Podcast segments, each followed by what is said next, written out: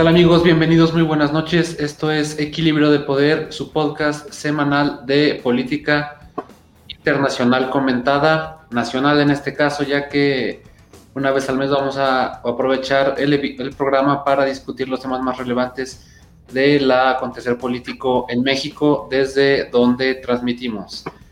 Antes de continuar, un aviso para la audiencia, ya que estamos transmitiendo en estados sujetos, estados de la República sujetos a eventuales eh, cortes de energía, según lo ha determinado el Centro Nacional de Control de Energía debido a un problema con el abastecimiento de energía eléctrica, si se interrumpe el episodio, eh, de antemano les ofrecemos una disculpa y reanudaríamos eh, con normalidad la próxima semana. Bueno, hoy me acompañan, como siempre, mis eh, colegas internacionalistas, Diego Rodríguez, Gustavo Gallegos, ¿cómo están? Hola, buenas noches a todos. Y nuestro amigo también, analista invitado, Eric Hernández. Hola, buenas noches a todos. Buenas noches. Bueno, pues miren, el tema de, que, de mayor interés que nos ha llamado a discutir este episodio dedicado a la política nacional ha sido el tema de la regulación de las eh, redes sociales, ¿no? Ya que recientemente el senador eh, Ricardo Monreal, coordinador de Morena en el Senado, presentó, eh, hay que recalcar que no presentó formalmente en el Senado, sino que a través de su página de internet y sus redes sociales, un proyecto de ley mm, para enmendar la Ley Federal de Telecomunicaciones y eh, establecer ciertos criterios reguladores a las redes sociales de más de un millón de usuarios en México, que establece cierto control gubernamental para permisos de operación, establece también eh, que también el gobierno daría criterios para la suspensión de publicaciones, de cuentas, mecanismos de apelación, de defensa de los usuarios, etcétera, todo esto eh, vino a colación o podemos eh, concluir que fue generado a raíz de la censura de la cancelación definitiva de la cuenta del ahora expresidente Donald Trump de Twitter, en una decisión que fue criticada por líderes mundiales como eh, Angela Merkel y en su oportunidad el presidente López Obrador advirtiendo que, advirtiendo que se trataba de censura. Así que, ¿por dónde empezar, Eric? Tú que estás de invitado. Sí, bueno, pues sí, eh, como mencionas, este, el antecedente inmediato que tenemos para la, esta iniciativa del senador Ricardo Monreal, pues sin duda es el bloqueo de cuentas del expresidente Donald Trump, que pues sí generó un gran debate en torno a la libertad de expresión. Y es que hay varias preguntas que surgen dentro de este mismo debate hasta dónde llega la libertad para poder expresarse en las redes y quién debe de garantizar el derecho de expresión. Es justo que las empresas sean las que únicamente ellas deban de regular el contenido y relativo a Donald Trump, pues interesa conocer cuáles son las medidas que se tomaron para bajar la cuenta de Donald Trump, ¿no? E incluso llegar a anunciar de que no se le van a reactivar ya de manera permanente, ¿no? Eh, este, es muy importante saber eh, si el discurso, en este caso el discurso político, puede o debe ser censurado por las empresas privadas, ya que ellas no solo tienen intereses particulares, sino que en muchas ocasiones tienen una mayor influencia y poder que los mismos estados. En este sentido, es eh, donde viene la iniciativa del senador Monreal, quien tiene una preocupación para que realmente sea el Estado y no un ente privado quien regule quien garantice, perdón, el derecho a la libertad de expresión. Y yo destaco cuatro puntos de lo que la iniciativa busca. Primero, que no sea un ente privado eh, quien regule la conversación, sino que sea el Estado. No se trata de censurar o de eliminar, incluso obstaculizar el derecho a la libre expresión, sino de protegerlo. Y que todas las empresas tengan condiciones similares para poder proveer su servicio. Y por último, que las razones eh, exponer de manera clara las razones por las cuales se justificaría una suspensión de la cuenta. Ahora, dentro de esto encuentro un par de críticas, eh, principalmente que no sea un ente, eh, un organismo, que no se haya recurrido a un organismo internacional para plantear un debate abierto y que lo hayan sesgado únicamente a México, esto porque las redes sociales operan en todo el mundo, no solo en el país. Y otra crítica es que parece que le han mandado ya la congeladora, ¿no? Cuando hoy más que nunca, especialmente de cara a un proceso electoral que se va a debatir mucho, especialmente en las redes sociales, pues debería de, discutirse. En esta, esto es lo, lo más importante desde mi perspectiva. Además de este antecedente inmediato de la cancelación de la cuenta del expresidente Trump, está también este papel cada vez más preponderante que juegan estos foros, eh, bueno, las redes sociales en términos políticos para cada campaña electoral. Eh, ¿No lo crees así, eh, Gustavo? Sí, claro. creo que la iniciativa que, como mencioné, pues parece ser que ya la mandaron a la congeladora, pero creo que es importante el tema de por qué la mandaron así, porque rápido levantó críticas por todos lados. Si bien creo que sí limita de alguna manera la libertad de expresión, eh, como lo vimos con el presidente Trump, pues también creo que la, iniciativa como tal, eh, y al menos lo que mencionó el senador Ricardo Monreal, pues dejaba muy ambiguas las cosas, porque por ejemplo, decía que eh, para empezar redes sociales, pues no hay que limitarnos nada más a Facebook y Twitter. Hay más redes sociales, no sé, Telegram, WhatsApp, entre otras. Y lo que él decía era de que mensajes ofensivos y, o sea, cosas que, ¿quién va a determinar que, que son de, de esa manera? O sea, que decían que el IFT, pero pues primero habría que darle más estructura, una mayor capacidad, porque para andar detectando todas esas cosas, pues creo que la, infraestructura que tiene no le sería suficiente. ya que mencionas el, Instituto Federal de Telecomunicaciones, Gustavo, eh, también a, mí me llamó la atención al momento en el que se presentó informalmente el, documento, que también llega en un contexto en el que el presidente López Obrador había manifestado su intención de regular eh, eh, precisamente organismos autónomos como el Instituto Federal de Telecomunicaciones o incluso desaparecerlos, ¿no? Quitarle la autonomía en primer plano y luego, bueno, ya ahí fue, pero pues bueno, parece ser que ya se dejó de lado ese tema, ¿no? O sea, ya no le movieron más allá por toda la ola que levantó. Pero sí es importante eso, entonces, pues como mencionas tú, y hermosa, pues viene de, fue como una serie de acciones que se, que se fueron engranando según las circunstancias que se fueron dando, ¿no? Claro, este, ¿tú cómo la ves, Diego? ¿Es necesario una regulación a nivel nacional para las redes sociales?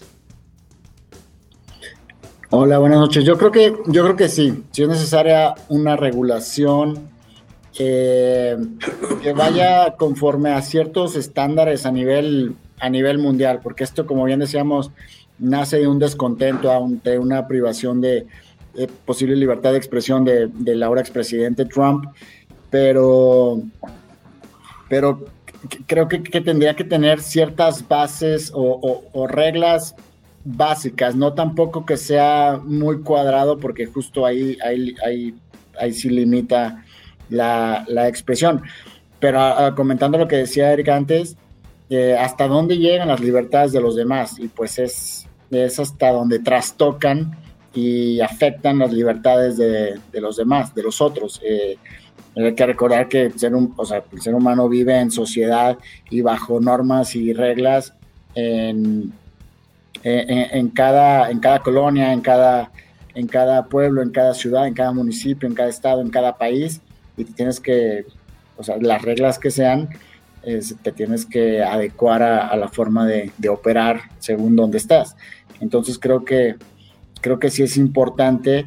La cuestión es debatir y y saber quiénes, quiénes serían las personas, los, los instrumentos, las, las autoridades indicadas para determinar hasta dónde llega el límite, hasta dónde una persona o hasta dónde una red social tiene, tiene el alcance y, de qué es lo que se puede decir en ellas. Porque si bien eh, en, el texto de la iniciativa establece que que su objeto, el, espíritu pues de la enmienda, digamos, es, radica en garantizar el respeto a la libertad de expresión de los usuarios eh, de redes sociales en México. y por ende a los derechos humanos, ¿no? Ya que se entiende a la libertad de expresión como un eh, derecho humano. Pero en ese sentido, que el Estado sea el ente regulador em, con la capacidad de aprobar o desaprobar la censura que se hace en un espacio tan abierto como Internet, puede, ¿no te resulta contradictorio, Eric? No, no, para nada. Eh, de hecho, porque no se trata de censurar eh, el derecho a la libre de expresión, sino más bien al contrario. Yo lo encuentro de manera eh, al revés, se trata de protegerlo. Y por ello se prevé dar mecanismos de defensa para que los usuarios, en los casos controversiales, no tengan la última palabra a las redes, sino los que tengan la última palabra sean especialistas. En este caso, la iniciativa plantea especialistas en derechos humanos, en libertad de expresión, eh, que no sea una decisión de manera unilateral por parte de estos grandes corporativos o que se otorgue esta responsabilidad al análisis de machine learning, que, eh, porque si nos fijamos, el discurso, este discurso de odio, este discurso de mentiras, las fake news, siguen existiendo, ¿no? O sea, lo único diferente que ha pasado es que han cancelado algunas cuentas, no solo la de Donald Trump, ¿no? Sino también para referirme al caso mexicano, algunas cuentas ligadas a personas como muy vocativas de la, del gobierno federal o de lo que le llaman como la cuarta transformación, pero no han dado exactamente los mecanismos o la claridad por la cual cerraron este tipo de cuentas. En ese sentido yo veo que más bien no tanto la censura, sino lo que se trata es de establecer una regulación. Oye, e-, Eric, aquí pregunto que interrumpa, eh, Eric, compañeros, pues en todo caso, unilateralmente tampoco tendría que ser ni la empresa ni, el gobierno quien decide eso, porque los gobiernos cambian, los gobiernos tienen intereses y enfoques distintos cada Sí, claro. Por eso digo que es una forma del Estado. A mi forma de verlo, que tendría que ser como un grupo, un intento colegiado con, expertos, parte del, gobierno, eh, sociedades civiles, este, mismas empresas, mismos eh, este, agentes de, las redes sociales para que se tomen, se tomen estas determinaciones. Sí, yo, yo, también lo veo bien. O sea, en, función de la iniciativa parece que no está sesgada y por eso mismo de que no se ha presentado porque está abierta al debate. En ese sentido, la regulación, esta puede ser una, buena medida, una medida atendible, nada más para particularizar que no necesariamente se trata del gobierno ni de las empresas, sino particularmente el derecho a garantizar la libertad de expresión es una facultad que debe ser del Estado, ¿no? Y creo que justo la iniciativa lo que te permite es eso, en, el entendido de que, bueno, que no sean estos especialistas, sino que se abra la discusión, que se genere más, eh, que no aparezca como únicamente sesgado al Instituto Este Federal de Telecomunicaciones, sino que también participen más. Me parece que más bien el mecanismo de, de que se le dé atribuciones para que el IFET lo regule es porque, pues también es un organismo autónomo, que no parezca que sea una medida exclusiva del gobierno y que se faculte, ¿no? Esta misma, el deber del Estado de, de garantizar la libertad de expresión.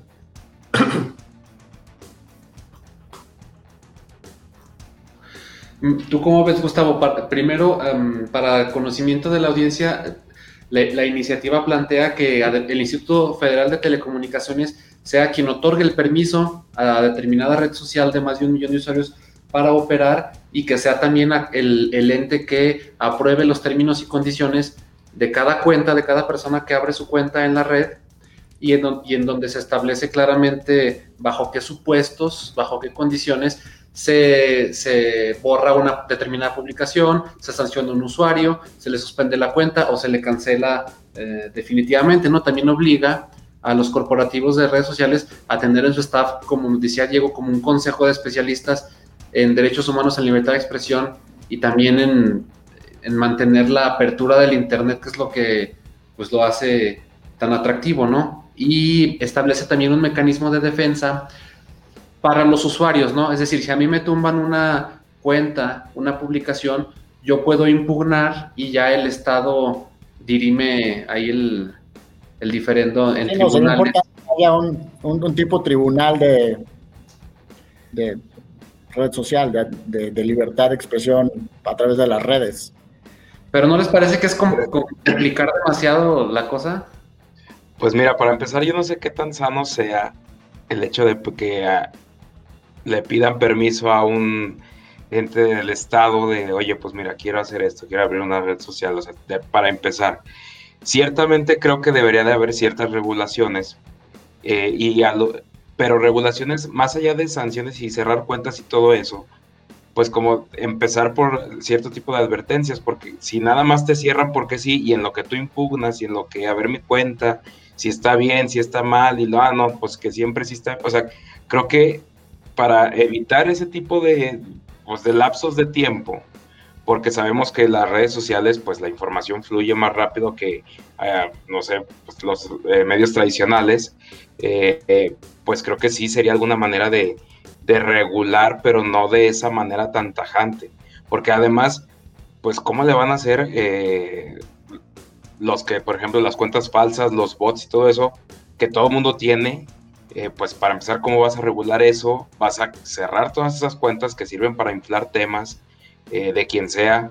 Entonces creo que se debe, como mencionaba Eric, bueno, un análisis mayor y muy profundo referente a cómo vas a implicar, porque si la vas a hacer al vapor y nada más por el momento y porque nos pueden atacar por aquí o por acá, pues creo que finalmente más allá de abonar a la libertad de expresión, a defender la libertad de expresión, pues estás en el filo entre defenderla y a la vez limitarla. demasiado, Entonces creo que sí es muy importante hacer ese tipo de análisis. Claro, porque no se, no se extiende solamente esta regulación a la actividad política o a los comentarios políticos, sino que también en Internet hay actividad económica, ¿no? O hay proyectos como el nuestro, este podcast de mesas de análisis y discusión, que de cierto modo pues nos anunciamos, vamos creando una pequeña comunidad, una audiencia, y no sé si están contemplados esos supuestos o de la gente que pues simple y llanamente está ahí en internet anunciándose, publicitando productos o servicios eh, de cualquier tipo, ¿no? Eh, entonces, esta, modificación, esta propuesta de enmienda a la Ley Federal de Telecomunicaciones no lo dice, pero como que se entiende, ¿no? Va implícita esa intención que va directo al, al discurso, a regular el discurso político, ¿no? O cómo la ven. Sí, yo creo que va mucho más allá, va mucho más allá, tiene alcances mucho mayores, como decías aquí mismo en el programa, qué tanto nos van a dejar decir o qué tanto nos pueden limitar a decir lo que queramos decir, pero, pero también eh, eh, está la parte, vamos, el trasfondo es evidentemente político y hay que recordar que estamos en año electoral eh, y, de dónde nace esta preocupación, pero, pero pues va mucho más allá. Es, vamos, las redes sociales se han vuelto un elemento tan cotidiano sobre actividad económica, actividad informativa, difusión eh, de, tantas, de tantos niveles y, de tanto alcance tan rápido, tan inmediato, que, va mucho más allá. Se requiere un, un, un, debate muchísimo más integral para poder efectuar una, una cobertura, una regulación también más integral y que no delimite tanto el querer no limitar la libertad de expresión. Ahora se van a ahogar en trámites, por ejemplo, si lo hace la IFT, porque primero el usuario se queja y si no le responden, luego van al IFT y luego el IFT lo que les dice que si le regrese su cuenta, se van a ahogar en, en trámites porque pues simplemente una red social, güey, que es de pura noticia, por así llamarlo, en Twitter. ¿Qué, mensajes ves ahí? Pura guerra entre, entre oposición y los que están a favor de la oposición y los que están a favor del gobierno federal y pues es puro estarse diciendo tontería más allá de informar cosas, ¿no? De propuestas.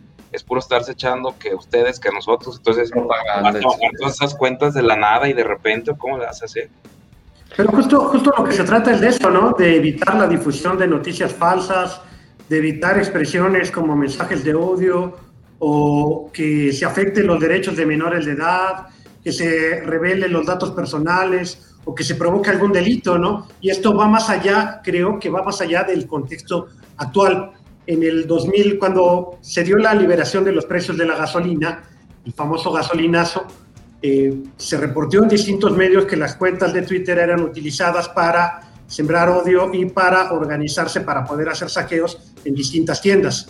En ese sentido, si bien tú lo estás pensando como de manera de la parte política, yo creo que también tiene que ver tener más incidencia y eso sí lo puede hacer el instituto sin necesidad de toda esa tramitología a la cual te estás refiriendo, porque basta solo estipular, claro, las, eh, mecanismo, digamos, como para poder decir la cuenta bye, como este tipo de cosas, de llamar a, a provocar algún delito y se acaba la discusión, ¿no?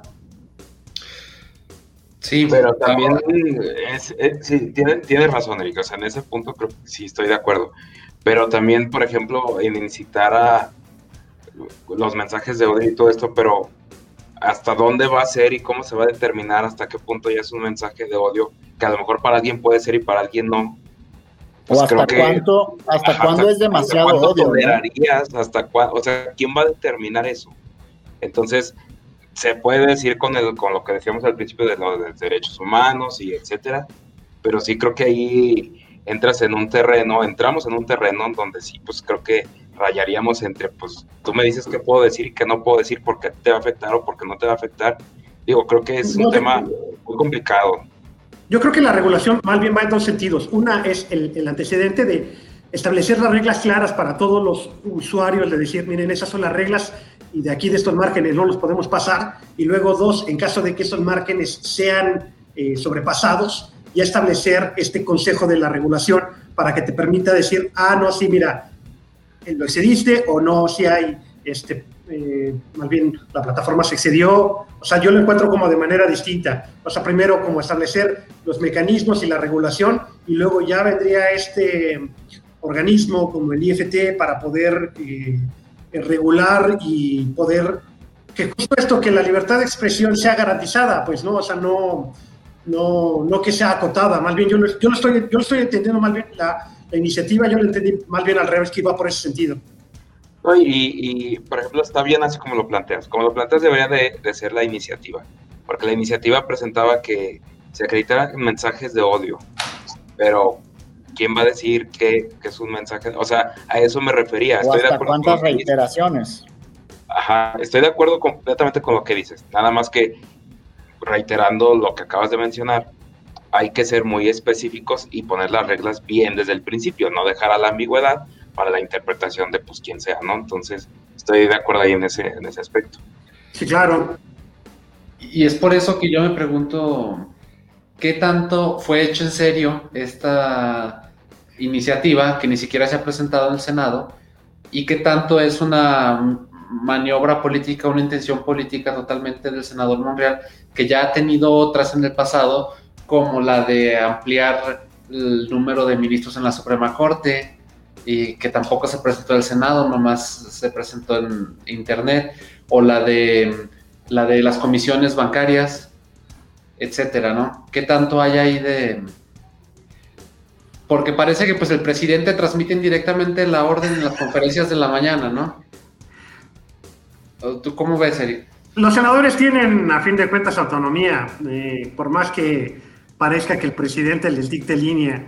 Creo que es un error, pero el hecho de que la vayan a meter a la congeladora, creo que lo que urge es hacer una discusión, un parlamento abierto para que se discuta, que se invite a especialistas y justo que se acote bien la ley que se, perdón, no, la ley, sino la iniciativa que sea planteada en términos muy claros. Eso es lo que creo que urgiría más que, más que el hecho de lo que están haciendo, ¿no? Que parece que ya la discusión eh, la va a sobrepasar. Sí, por supuesto, ya incluso el presidente se manifestó por preferir que se autorregulen las redes sociales, ¿no? En lugar de establecer un, una ley, pero mientras tanto hay otra ley que sí se presentó en Cámara de Diputados, igual de Morena del diputado Javier Hidalgo, para regular los servicios digitales, pero más orientada al sentido de, protección de datos y derechos de los consumidores de plataformas, ¿no? Es decir, gente que tiene contratados servicios por plataformas y que en caso de incumplimiento de contrato, este, o cambio de tarifas sin previo aviso de manera arbitraria, pues que el usuario ya tenga una un, modo de, reclamar. Eh, y eso, pues, eso está mucho más delimitado porque ya son cosas más concretas, ¿no? Sí, exacto, son atenciones más específicas y no deja el tema a interpretaciones o a, cuestión subjetiva, ¿no? Sí, aunque yo le veo un, pequeño problema a esa, eh, en general, a estas regulaciones que vienen, que tratan de acotar los, estos medios, estas plataformas electrónicas. Y es que las regulaciones en la materia enfrentan un gran reto, ya que por la cantidad de datos que hay en circulación y por la velocidad a la que avanzan estas comunicaciones, prácticamente cualquier legislación se torna obsoleta en un muy corto periodo de tiempo. Además, otra preocupación es de que las grandes compañías generan tanta, pero tanto dinero, tienen tanta capacidad económica que pueden incluso pagar las multas antes que acatar cualquier norma, ¿no? Y sin duda, eh, creo que urge legislar, creo que más bien vamos tarde en esto, urge legislar o al menos tener ya cierto camino trabajado para que a futuro no cueste tanto trabajo también eh, la incorporación de nuevas leyes a estas nuevas tecnologías. Sí, claro. Em, cambiando de tema, em, pasando al segundo bloque, a principios del mes el Ejecutivo Federal eh, mandó eh, una iniciativa con carácter preferente al Congreso, que fue turnada a la Cámara de Diputados, que se trata de una reforma a la ley de industria eléctrica, que también ha levantado mucha preocupación, discusión, análisis, polarización, etcétera, ya que mm, es una iniciativa que favorece eh, a la Comisión Federal de Electricidad como eh, empresa, como ente preponderante para el suministro de, la red de energía en la red eléctrica del, país, ¿no? En detrimento de productores de pequeñas escalas, pero privados que también abastecen eh, en, la medida de sus capacidades y tiempos y tarifas a la red nacional. Entonces, eh, pues por ahí, ¿cómo la ven? ¿Cómo empezamos? ¿Es un retroceso? ¿Se trata de soberanía energética? ¿Aplica? ¿Es politiquería? ¿Es nacionalismo? ¿Es necesario? ¿Tú qué piensas, Eric? No, yo creo que es necesario, por supuesto, eh, para poder establecer un contexto de lo que se pretende. Los antecedentes, pues nos podemos ah, retornar varias décadas atrás, eh, cuando se trata de desmantelar de manera sistemática todo lo público para preponderar lo privado, ¿no? Eh, sin embargo, cuando se logra de alguna manera en el sector energético es a través de estas reformas, de la reforma energética impulsada con el presidente Peña Nieto en el sexenio pasado. Esta iniciativa pues, fue promovida, por supuesto, que con bombo y platillo por toda la opinocracia, destacando con ella de que se iban a traer inversiones millonarias, que crearían millones de empleos y que gracias a, a, las grandes inversiones y a esta competencia iba a haber una reducción de las tarifas. Sin embargo, eh, con el paso de los años pues nos dimos cuenta de que nada de eso pasó. No hubo ni siquiera grandes inversiones porque sigue siendo la CFE un actor, el actor de mayor relevancia dentro del sector. Eh, los costos, por supuesto, que tampoco se redujeron, ¿no? De acuerdo con... En 2015, el precio de kilowatt por hora se pagaba, bueno, costaba 1.39 pesos y ahorita cuesta 1.91. Así que también dentro de esto que nos dijeron de, la, de las grandes, los grandes beneficios de la reforma energética, pues fue una mentira, ¿no? Perdonada por los neoliberales. Así que lo que yo veo es un problema directamente para el Estado, porque el Estado lo que tiene ahorita es una, en palabras del director de la CFE Energía, Miguel Santiago Reyes, eh, lo estoy citando, él mencionó que lo que generó la reforma fue un crecimiento desmedido de los permisos de la generación de electricidad y esto se tradució, se tradujo, perdón, en una sobreoferta de la electricidad muy por encima de su demanda, que es lo que ahorita tenemos. Y lo que se busca con la empresa es, perdón, con esta iniciativa, con esta reforma, es eh, que el Estado, a fin de cuentas, garantice primero, tenga la, preponderancia, porque es en detrimento de una de las empresas eh, paraestatales. Así que pues veo interesante la discusión, sin embargo, también dentro de, esta, dentro de este contexto, me gustaría recalcar la parte de lo que se maneja de parte del discurso de la oposición. Ellos mencionan de que es una reforma que está en contra de las energías verdes. Eh, y si bien eh, la energía eólica y la energía eh, solar funcionan pues, de manera gratuita. El truco, el truco dentro de esto es que no mencionan que a fin de cuentas el Estado es quien absorbe los costos de conexión y ante esta sobreproducción que se tiene, le da preponderancia primero a los actores privados antes que el público por un tema de energías verdes y esto viene en detrimento del Estado. Así que yo creo que urge, urge sobre todo también regular, ¿no? que el Estado tenga una participación más relevante del sector y que no todo se otorga a particulares porque los beneficios que prometieron realmente no sucedieron. ¿Tus impresiones, eh, Gustavo, de la iniciativa? Pues, eh, antes de que, por cierto, ya se aprobó en comisiones la, iniciativa. Eh, creo que exagera un poco la, la forma en que se... A ver, Menciona, por ejemplo, Eric, para, para armar bien la idea, menciona Eric eh, lo de las energías limpias, eh, las energías verdes. Creo que sí se le debe de dar una mayor amplitud de reconocimiento a este tipo de energías y más por el contexto mundial en el que vivimos. Y además de eso, fuera, fuera de eso, pues, las lo que se puede volver esta iniciativa es la práctica monopólica por la preferencia que se le da a la, a, la Comisión Federal de Electricidad, a la, empresa del Estado. Entonces, por cómo se van a ir dando los órdenes para adquirir la electricidad. Entonces, creo que se tendría que profundizar mayor, eh, profundizar más en este tema, que en este caso, a diferencia de la pasada, que bueno, no se presentó, pero sí hubo un parlamento abierto, escuchando a los diversos sectores. ¿Qué tanto se les tomó en cuenta? Pues apenas se va, se va a ver en el Pleno de Diputados Además, eh, que se mandó una recomendación eh, por parte de la COFESE donde rechazan precisamente por esto de las prácticas monopólicas, rechazan eh, que se apruebe tal como está. No dicen que no deba de existir una, una reforma, sino que tal como está no sería sano porque incluso se puede encarecer de alguna manera la luz, pues si la energía, perdón, si, si ya no tienes una competencia directa, pues claro que de las variantes de los precios pues van a determinar según quien tenga, pues, eh, quien acapare más este tipo de, de, sector, ¿no? Diego. Sí, es importante aquí destacar que, que, si bien la generación de, de, energías limpias es por parte de privados, es porque el gobierno mexicano no ha buscado innovar, no ha invertido y, y no ha buscado desarrollar mucho eh, en, los, en los últimos años. Está clara que la tendencia es para allá. Eh, de los temas más importantes, relevantes que se discuten a, nivel, a nivel mundial es el, es el cambio climático y tiene mucho esto que ver con, la transición entre aplicación de, energías o combustibles eh, fósiles o de, antes a, la transición a energías nuevas, sustentables, limpias, verdes, y, pues son privados los que están asumiendo los riesgos de investigación, de generación y, todo lo demás.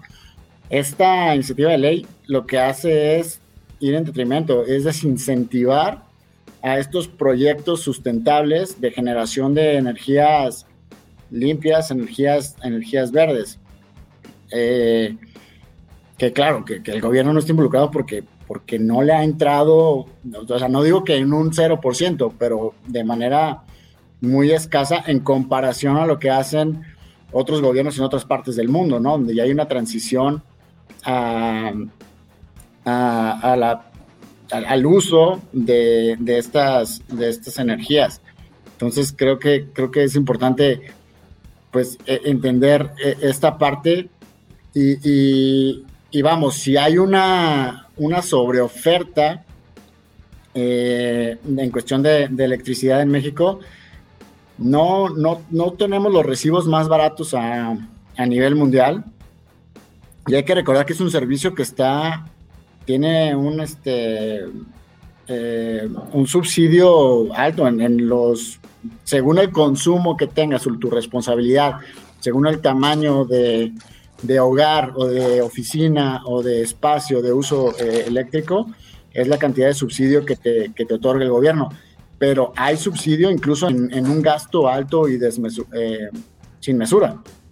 Entonces, eh, esta parte de tener una, una sobreoferta ante la menor demanda, vamos, ni siquiera el 100% del territorio nacional está todavía cubierto con suministro de energía eléctrica.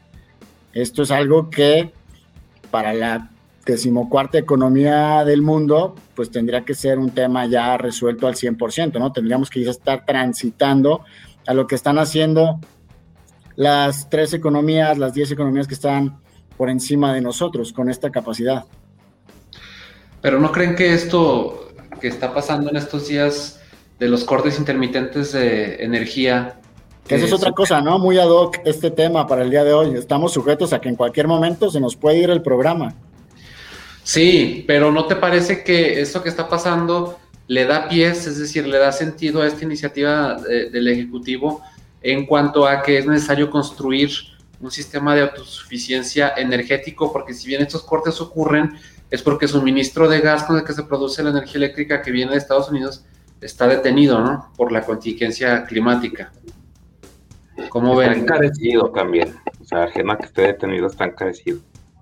No, no, solo eso, pero sí hay que transitar hacia temas de soberanía energética, ¿no? Y es algo que la ha impulsado este gobierno. Ahora, es cierto que no le han entrado en otros temas como las energías limpias, pero era algo que también la misma reforma contemplaba, la modernización de la CFE, pero eso tampoco ocurrió. O sea, la reforma energética prácticamente pues, no, eh, decía muchas, esa era como una gran expectativa y no funcionó. Lo que hizo únicamente fue generar ganancias millonarias para las empresas privadas, ¿no? En detrimento directamente de las empresas del Estado. Ni siquiera se preocuparon por abastecer la electricidad para la totalidad de la población, como, como bien acaba de mencionar Diego. Lo que hubo fue una serie de contratos para que algunos privados, para los privados que, con los cuales tenían relaciones, eh, le entraran, ¿no? Como el caso de Iberdrola, que es este, algo ha señalado mucho el presidente, y que para que el Estado comprara lo producido en detrimento de su propia producción. Así que yo veo también interesante el tema este de la, de la misma soberanía energética y de asegurar, tratar de no depender de ningún otro gobierno, porque también lo estamos viendo con el mismo tema de las vacunas, ¿no? Depende de otro gobierno y no puedes asegurar ni siquiera el bien, el servicio a tu misma población. Así que al contrario de, lo que, de esta discusión de señalar como si fuera algo malo, yo veo positiva la iniciativa, ¿no? Que se anteponga primero el interés público sobre el privado. Pero no sería también primero, pues, mejorar eh, la empresa estatal antes de darle todo el paquete. La empresa está perdiendo recursos ahorita, justo en detrimento de los privados. O sea, que, ¿de qué manera lo vas a hacer si no puedes asegurar de entrada ni siquiera los recursos para poder hacer esta modernización? Pues sí, pero por ejemplo, como ya que así como se está haciendo que va a ser primero todo para CFE, o sea, está bien, estoy de acuerdo que deberíamos de ser autosuficientes, porque así no nos estaría pasando lo que está sucediendo en este momento y también de acuerdo en que la iniciativa, la reforma energética pasada nos la vendieron como si fuera a solucionarnos todo el tema, cosa que pues bueno, ya no sucedió. Pero ciertamente creo que sí sería muy peligroso soltarle todo de repente a, la empresa cuando no estás preparado para, para que pueda hacerlo. Creo que lo primero que se tendría que hacer, sí, estoy muy de acuerdo en la soberanía energética, pero creo que para poder hacer eso, primero debes de prepararte bien para que entonces puedas hacer y ya metes la reforma. Puedes sacar dinero, inyectale dinero en los presupuestos, no sé, lo que tengas que hacer, pero sí se me hace muy peligroso de repente soltarle todo porque pues no creo que tenga, en este momento, creo que no, tuviera, no tendría la capacidad de autosuficiencia, es eh, así como lo planteamos. Creo que debe ser gradual, pero sí que se lleve a cabo. Porque también es indispensable esa transición energética hacia pues energías más amigables, ¿no? Con el medio ambiente, ¿no? Bueno, yo eh, eh, depende, o sea, es sí, Sí, y, todas las economías, estas 10 economías que había mencionado también Diego, transitaron de esa manera. Pero también que no se nos olvide que vienen de un pasado súper contaminante. O sea, y para poder asegurar ellas su soberanía energética, tuvieron que transitar por ese estado. Así que de Sí, repente yo no estoy hablando de Estados Unidos y China, yo estoy hablando de los países escandinavos, de Nueva Zelanda, de Sí, Australia. claro, claro, claro. O sea, a eso me refiero. A fin de cuentas, es, es muy bueno que se impulse la energía limpia, pero también esta, esta energía limpia tiene que venir, primero, asegurar la soberanía energética y transitar, digamos, vamos a transitar por caminos que eh, nos van a llevar eventualmente a este tipo de energías. No preponderar de una vez la energía cuando pre- pre- este tipo de energía cuando viene directamente de los privados.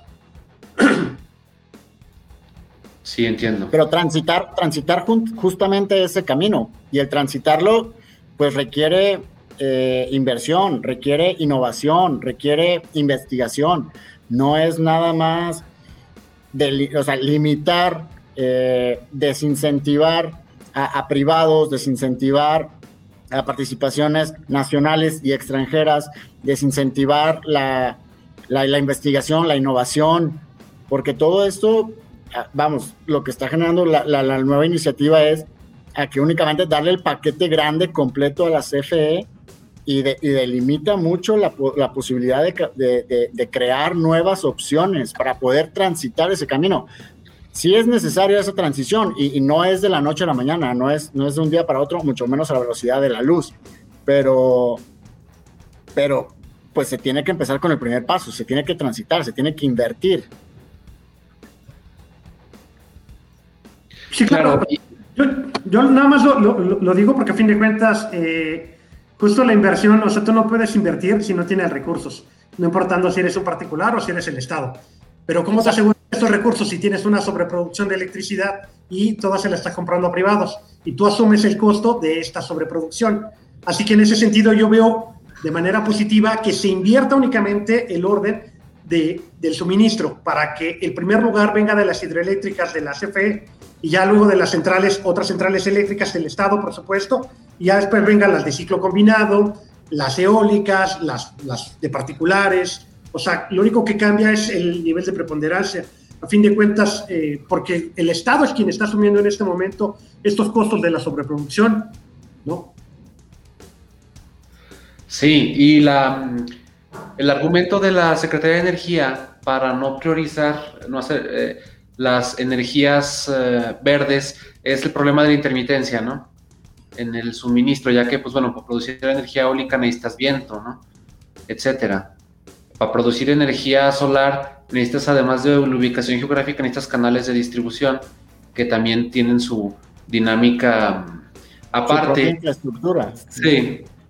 Y en cuanto a lo de la soberanía energética, si se quiere alcanzar eso en temas de energía verde, me parece muy complicado porque ya hay, bueno, obviamente ya hay mucho des- deseable, deseable, claro que sí, pero complicado en el corto plazo. Y como que esta opinión que ha criticado la iniciativa eh, del presidente, eh, que por cierto, como es preferente, tiene que ser resuelta en 60 días, ¿no, Gustavo?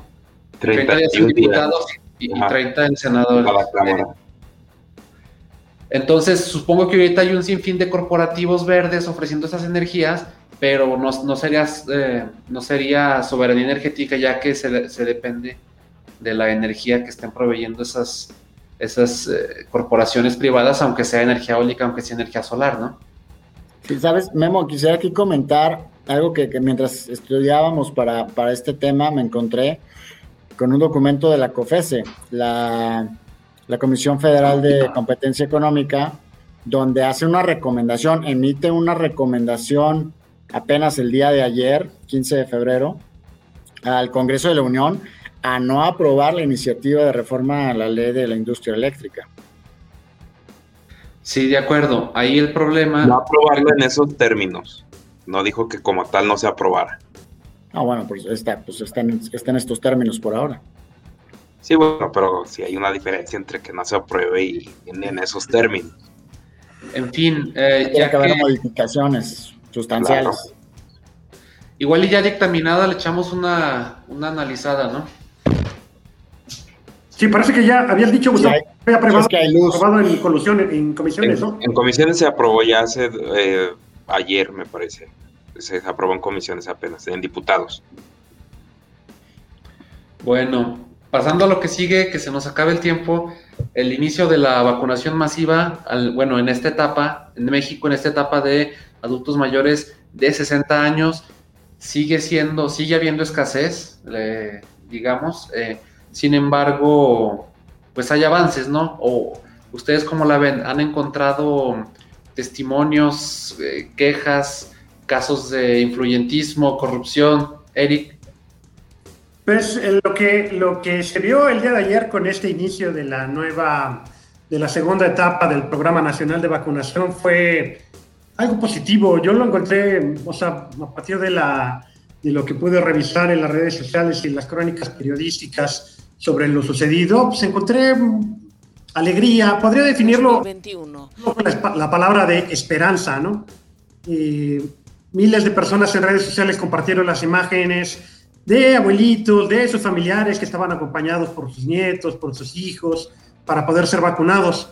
Eh, generó una gran expectativa, creo. Eh, y es que pues, casi se cumple un año de la llegada de los, primer, de los primeros casos del país y a partir de esa llegada pues todas las noticias fueron terribles, así que urgía al menos empezar con las buenas noticias y creo que se logra con este inicio de la vacunación. Apenas también estamos entrando al principio del proceso. Es obvio que en unos lugares van a ir un poco más adelantados que en otros, en algunos lugares se presentan menos aglomeraciones que en otras, pero en general creo que eh, fue un inicio esperanzador y de esto va a depender mucho la cuestión de la llegada de las vacunas, porque justo México no produce vacunas. Por más que haya dos casos, ¿no? De empresas que van a envasar aquí sus productos, la de AstraZeneca en la Ciudad de México y la de Calcino en Querétaro. Y como se tienen ya firmados los contratos de las compras, pues es posible que vaya aumentando la eficiencia conforme también vaya incrementándose la producción. Sin embargo, creo que pues, es un inicio esperanzador, ¿no? Al menos de momento. Claro, Diego, ¿tú cómo lo has visto? Yo, yo difiero un poco, digo, es esperanzador porque la esperanza es lo último que muere, pero estábamos hablando, eh, bueno, el gobierno mencionó que a finales del año pasado ya se iban a tener las primeras dosis no pasó. Este, estamos ya en la segunda mitad del segundo mes y, estamos vacunando a un ritmo de, con mucha intensidad de, de, llegada de vacunas y con distribución de apenas los primeros días de mil, ahora de tres mil. Cuando hay, hay notas en Estados Unidos, en Reino Unido se está vacunando más de un millón, casi un millón y medio de personas al día. ¿Cuánto tiempo estuvo eh, la página de, de salud, mi vacuna.salud.gov.mx, caída sin poder registrar a, las personas? En otros países, eh, claro, países o, sistemas de salud a los que aspiramos. Claro que, hay muchos otros países que están en una situación mucho más complicada a la que tenemos nosotros, ¿no? La semana pasada hablábamos de, Ecuador, pero, pero el, momento de hacer el registro, de solicitar tu vacuna en, en otros países, es en cuestión de, te, te, dan tu recibo y te dicen en unos días o en unas horas te tienes que presentar de tal forma a recibir. Acá la página sin funcionar, sin poder registrar, saturada, caída, y, el registro te decía, gracias por registrarte, nosotros te buscamos cuando haya. Entonces, pues sí, están vacunando esperanza, el gobierno está vacunando esperanza a la población, a la sociedad, a una sociedad que lleva meses, meses siendo la cuarta más afectada en muertes a nivel mundial. ¿Cuánto, cuánto tiempo hemos estado también en el top 10, en el top 5 de, casos? Eh, ya casi, casi cumplimos un año de los primeros casos que llegaron a, México y, seguimos sin tener la cantidad de pruebas que se tendrían que estar haciendo. No, eh, las pruebas siguen siendo muy caras. Eh, entonces, pues bueno, es esperanzador que ya haya gente que se esté vacunando. Aquí en México, en las delegaciones, ya, ya, ya hay vacunas, no solamente lo que se está aplicando al personal médico, eh, que es, que es la, de, la de Pfizer. Ya hay vacunas de AstraZeneca, que hay que también revisar, ¿no? Varios países han, hecho la recomendación de que no se le aplique a mayores de 65 años, que bueno, supuestamente en el plan de vacunación los mayores de 60 años son, son, son la primera parte después del personal médico que tienen que, que, van pues para recibir la, la, vacuna. Entonces, a mí se me hace eh, que México no está haciendo una, una labor correcta, que el plan de vacunación no se está efectuando. Recordemos lo que hablábamos también hace un par de semanas. La encargada del plan de vacunación renunció apenas un par de semanas en el cargo, cuando es obviamente el puesto de mayor importancia y relevancia, al menos de aquí a, a que se pueda vacunar a la mayor parte de la población. Con 3.000 dosis aplicadas al día, ¿cuánto tiempo, cuántos días, semanas, meses o hasta años nos va a llevar eh, la vacunación a los 127 millones de mexicanos que somos. Pero ayer nos aplicaron, ayer nos aplicaron 3.000 dosis. Bueno, pero tampoco se aplicaron un millón y medio. No, claro, estás haciendo algo rápido, algo rápido. Es que me he dado cuenta de que eh, dentro del tema hay mucha desinformación o información a medias que se han dado, que se han manejado en los medios, lo cual también sin duda es desinformar. Es cierto, como dice Diego, que la, eh, hay una reducción en cuanto, o sea, la manera de vacunarse ha sido muy limitada con estos casos y por supuesto en, en enero, a principios de febrero, que eran casos de miles únicamente.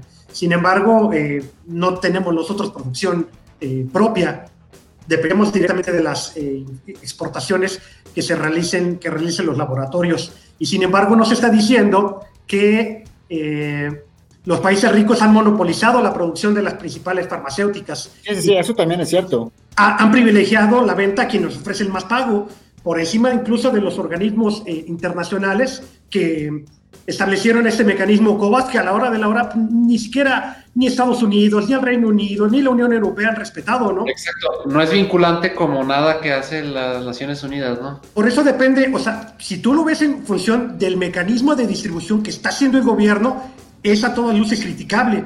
Puedes decir, es algo incongruente que vacunen, por ejemplo, a los servidores estos de la nación. La nación. Algo culparlos de algo que no tiene la culpa, como es la producción, se me hace un poco exagerado.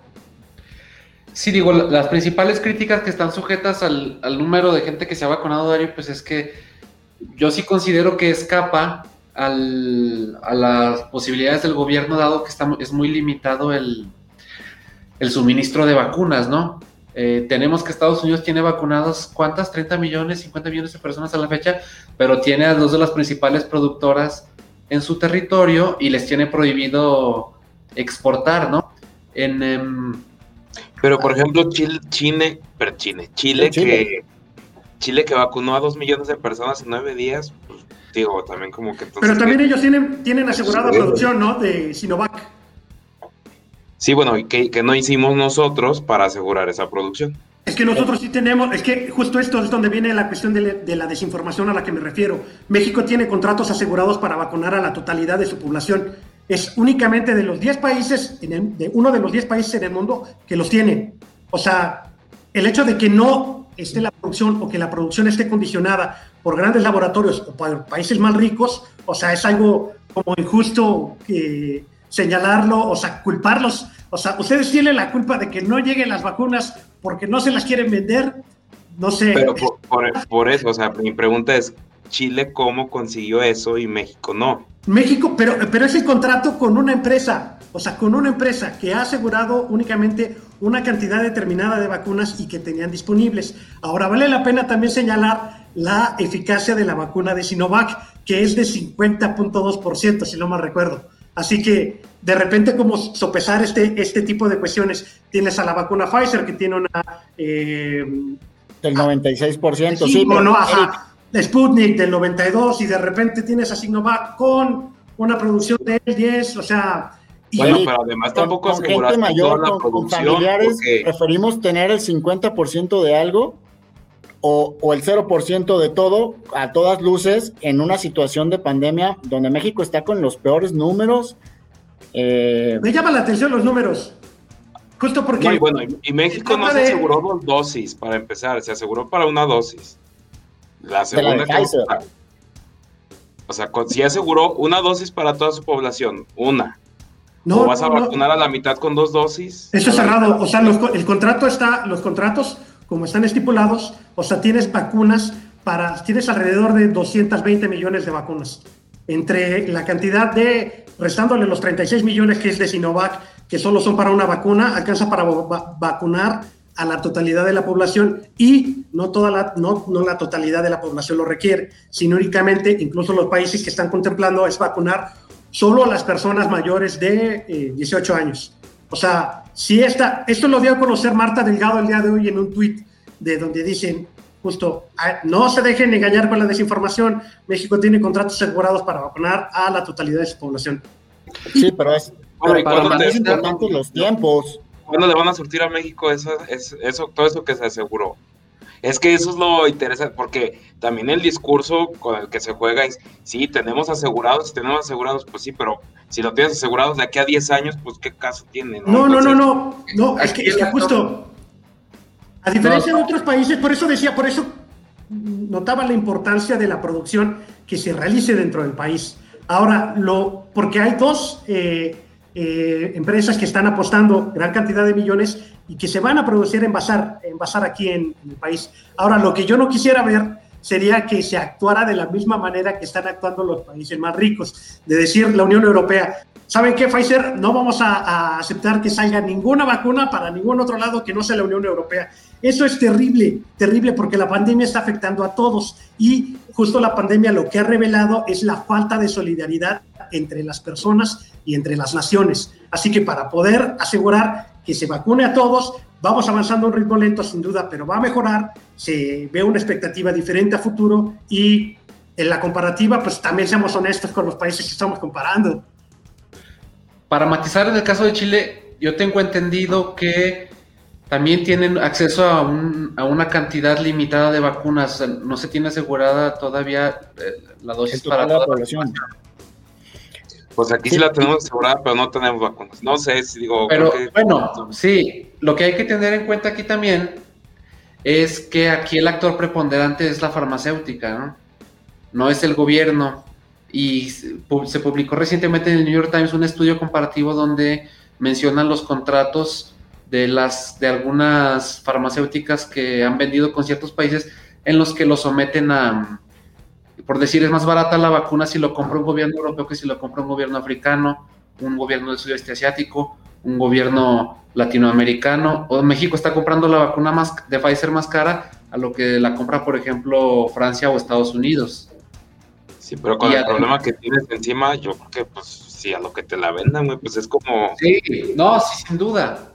No, no, al contrario, es que tienes que asegurar también ambas cosas, o sea, tomar decisiones esas ejecutivas de gobierno, no puedes decir, ah, ya lo que sea, no, claro que no, pues también es... No, lo que sea, no, yo estoy hablando de precios, bueno, pues si estamos pagando proyectos en el sur del país, que donde hay, o sea, se está yendo mucha lana, pues digo, que cuestan en triple. Es que dinero, es que dinero hay, pero en la negociación... pues es a lo que voy, o sea, pues, lo que te la den, tienes un problema enorme encima y todavía me voy a poner, ah, ellos se las y eso sería hacerle el juego a las empresas. más baratas.